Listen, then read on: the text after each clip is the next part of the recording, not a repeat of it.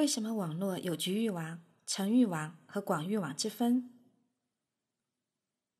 依据规模和所跨地域的大小，计算机网络可以划分为局域网、城域网和广域网。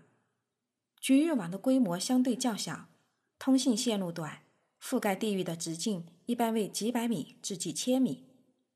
城域网是指覆盖一个城市范围的计算机网络，广域网则是更大范围的网络，覆盖一个国家甚至整个地球。虽然局域网、城域网和广域网这些词是着眼于网络覆盖范围提出的，但它们更多的是从网络组件技术上被区分。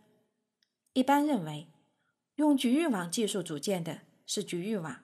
用广域网技术组建的是广域网，用城域网技术组建的自然是城域网，但层域网技术很少被单独提到。三种技术的主要差别在于所用通信线路和通信协议的不同。一九四六年二月十五日，世界上第一台可以进行高次数学运算的计算机诞生于美国宾夕法尼亚大学，它的名字叫埃尼亚克。是英文电子数学积分计算机的缩写，它是由美国物理学家莫奇利和艾克托完成的。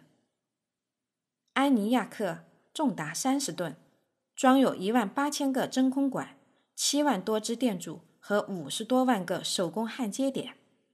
当时设计这个电子计算机是供第二次世界大战中的美国陆军计算炮弹的射程。本集已结束。